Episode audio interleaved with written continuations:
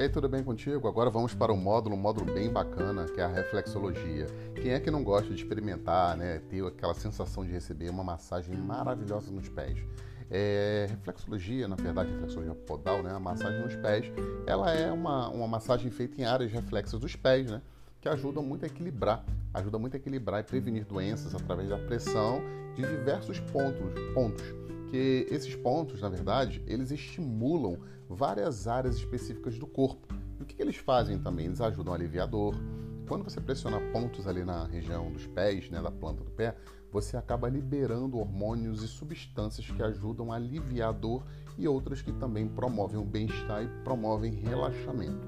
Os benefícios da reflexologia são vários, né? Ela alivia, ela é muito boa para quem tem problema de circulação, pessoas que têm retenção de líquido, pernas inchadas, né? É maravilhoso, né, para dor na coluna, dor ciática, dores no corpo. Muito bom para ansiedade, insônia, você pode fazer uma massagem no dedão, é maravilhoso para insônia, estresse, dor de cabeça, enxaqueca, tá?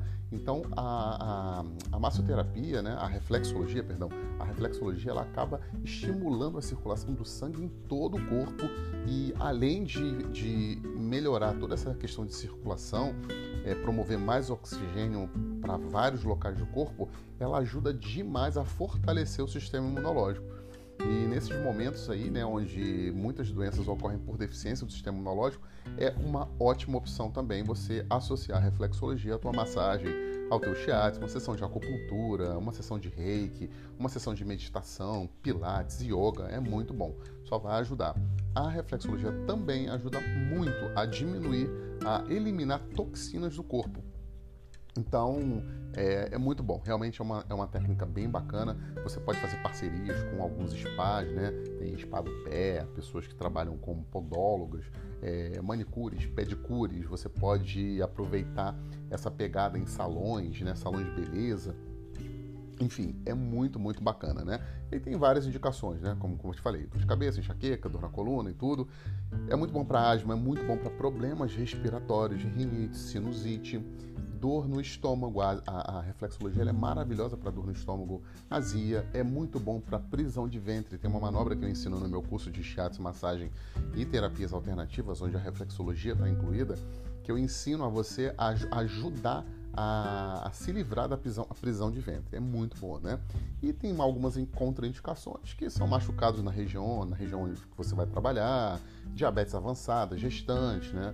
pessoas portadoras de marca-passo, processos alérgicos e pessoas que apresentem varizes expostas, né? trombose, fraturas, pino, alguns tipos de cicatrizes também, tá bom?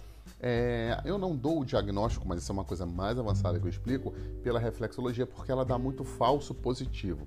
Às vezes você coloca a mão no pé de uma pessoa, você acha que ela está com um problema em determinada região e não necessariamente é por conta de um problema, uma desarmonia, um acúmulo de energia, né, ou uma estagnação de energia que gera uma dor, mas pode ser simplesmente pelo fato dela ter ficado muito tempo em pé fazendo alguma coisa, ela está usando um sapato que já não é mais adequado, ela pode ter um encurtamento de perna, mas isso é assunto para uma outra ocasião, tá bom? Espero que você tenha gostado aí e a massagem nos pés você precisa realmente saber e aprender a fazer uma excelente reflexologia.